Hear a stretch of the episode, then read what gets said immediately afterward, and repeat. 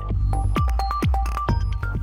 Tomás Herón de Lucio, el ex titular de la Agencia de Investigación Criminal, negó haber ejercido tortura durante la indagación de la desaparición de los 43 normalistas de Ayotzinapa. En entrevista con la BBC, el exfuncionario mexicano defendió la verdad histórica e hizo referencia a la acusación que enfrenta por presunta tortura contra Felipe Rodríguez Salgado, alias El Cepillo. Yo lo amenacé, pero nunca lo torturé. Yo era el jefe de la Agencia de Investigación Criminal, no tenía necesidad de torturar a nadie. Esto se señala Cerón en un documental sobre el caso Ayotzinapa en el que también afirmó que cuando viajaba de la Ciudad de México a Cocula el 28 de octubre de 2014, uno de los detenidos señaló un lugar donde habrían tirado las bolsas con los restos de los estudiantes, es decir, en el río San Juan.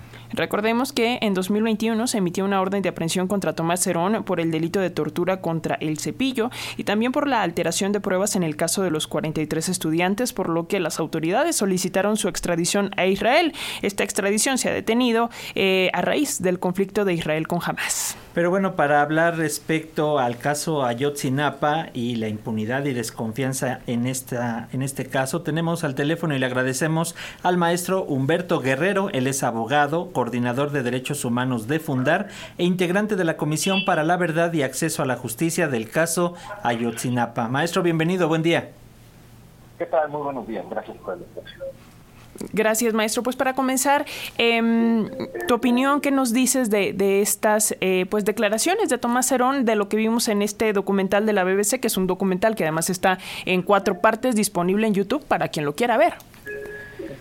Bueno, son unas declaraciones muy reveladoras y aunque su finalidad era, eh, la finalidad del señor Tomás Herón era de blindarse de cualquier responsabilidad en apertura de, estos personajes que llegaron a la de la verdad histórica, la verdad es que su propia declaración eh, confirma, digamos, su participación en la tortura, porque, eh, digamos, el hecho de decir que él solo lo amenazó, eh, hay, hay, que, o sea, para entender por qué su declaración confirma que, más bien, que sí tuvo responsabilidad, hay que entender que la tortura es un continuum de actos.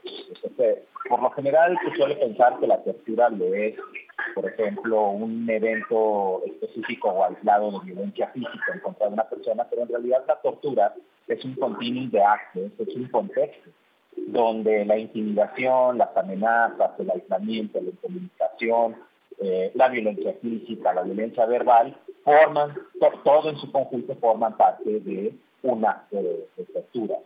Entonces, el hecho que él diga que solo lo amenazó, pues en realidad confirma que él tuvo participación en ese contexto de diversos actos que tuvieron la, tortura en contra de estas personas, eh, que hay que recordar que eh, pues esa tortura y las declaraciones obtenidas por esa tortura pues deben de eh, la llamada verdad histórica, que no fue más que un relato para tratar de descubrir eh, cómo ocurrieron los hechos eh, del caso Ayotzinapa y que tiene consecuencias incluso hasta el día de hoy. Maestro, en este sentido, ¿qué podemos atribuir como razón, como consecuencia de que las investigaciones a nueve años y cinco meses de la desaparición de los estudiantes se encuentre atorada, no haya un avance, a pesar de que se informa de que sí se tienen más datos, eh, la realidad es de que aún no sabemos dónde están los 43 estudiantes?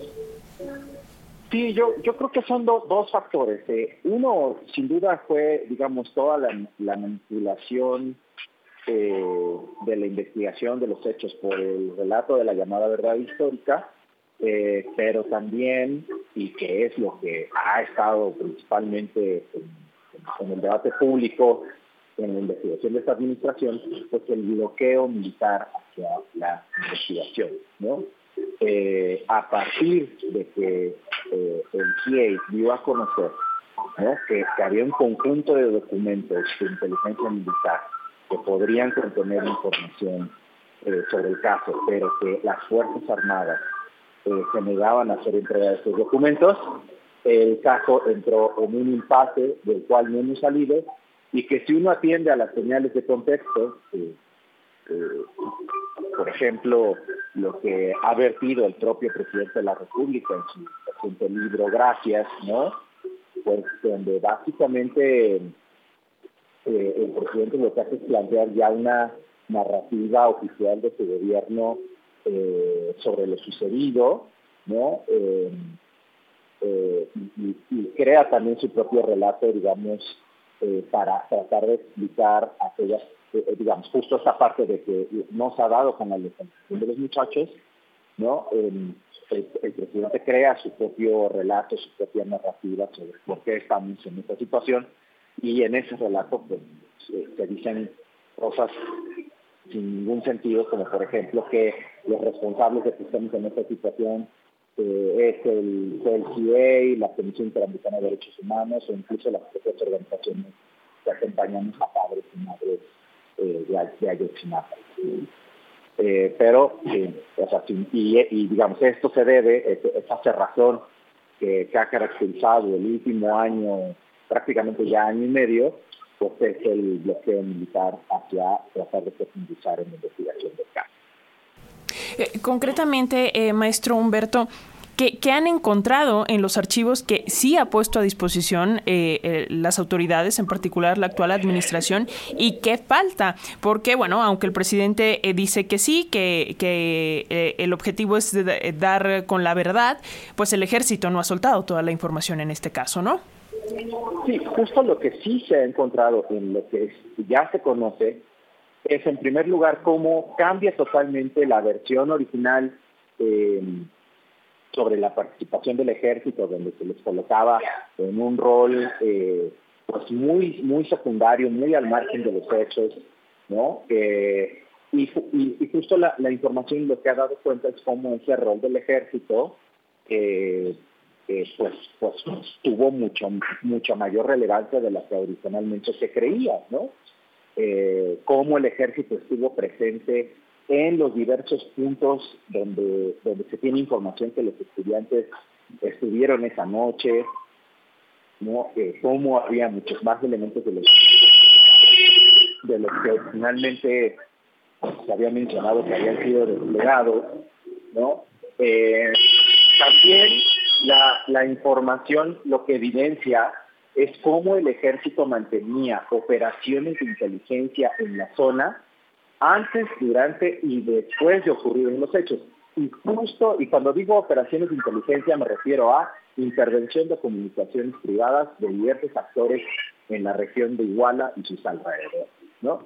Eh, o sea, los documentos a los que sí se han accesado evidencian cómo hay eh, intercepción de mensajes privados, hay intercepción de llamadas a integrantes del crimen organizado, ¿no?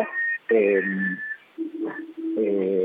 y justo la, información que falta, la, información que el GIEI de manera muy contundente eh, señaló que hacía falta, es justo información, más información de inteligencia, ¿no? que el ejército pudo haber realizado el día de los hechos y posterior a la ocurrencia de los hechos y que pudieran contener información sobre el paradero eh, de los estudiantes. ¿no? Em, y, que seguramente parte del bloqueo militar para poder acceder a estos documentos se debe a que el ejército pues lo que quiere ocultar es justo como la realización de este tipo de operaciones que son ilegales, o sea, no, no están justificadas ni constitucional ni legalmente, pues son un modus operandi de algo que realiza el ejército de manera masiva y sistemática y posiblemente por ahí viene parte de la negativa del ejército a reconocer eh, la existencia de esa información. Eh, y sin embargo, eh, también lo que se ha ido demostrando poco a poco, contrario a lo que originalmente se dijo, de que, de que, toda la información ya había, ya había, sido entregada y que ya no había más información, es que poco a poco del conjunto de folios, digamos, del conjunto de documentos que el GIE dijo, estos documentos hacen falta, que son aproximadamente 800 folios, poco a poco algunos de ellos han ido apareciendo, digamos, a, a Pentagón, ¿no? Entonces, eh, no es cierto que, la, que, la existencia de esos folios es un invento de las organizaciones, es un invento del CIA, es un invento de, eh, de, padres y madres, ¿no? sino que la propia información que poco a poco han ido revelando las propias autoridades demuestran que esos folios existen. Maestro, finalmente te preguntamos como integrante de esta comisión de la verdad, ¿qué se espera en estos últimos meses de esta administración? Eh, ¿Tendrán más reuniones con padres y madres? También tenemos entendido que los familiares van a realizar diversas acciones, entre ellas plantones indefinidos, hasta conocer más información sobre este caso. Sobre este tema de la Comisión de la Verdad, en este momento los diálogos están suspendidos indefinidamente eh, porque pues las señales el subsecretario Arturo Medina, que entró en sustitución del, subsecretario Alejandro Encinas, pues no han sido las de querer tener un diálogo de. Eh, el subsecretario ha recurrido a estrategias eh, que lo único que han provocado es división entre padres y madres, han querido provocar división con las propias organizaciones, eh, y donde no vemos que haya una voluntad del subsecretario Arturo Medina Em, pues de, querer generar un, diálogo y un puente de diálogo, ¿no? Eh, de buena fe, eh, donde, lo, donde lo que se privilegia es el esclarecimiento del caso, sino lo que hemos visto es que lo que se está privilegiando es la protección de los intereses del poder militar. Y en esas condiciones, pues no habría, eh, digamos, un contexto propicio para poder tener nuevas pues muchas gracias por compartir esto con nosotros, maestro Humberto Guerrero, abogado, coordinador de Derechos Humanos de Fundar e integrante de la Comisión para la Verdad y el Acceso a la Justicia del caso Ayotzinapa. Gracias por eh, pues la llamada para las audiencias de la radio pública, de Radio Educación y por supuesto seguiremos en comunicación. Muchas gracias, estén muy bien. Gracias, maestro, hasta pronto.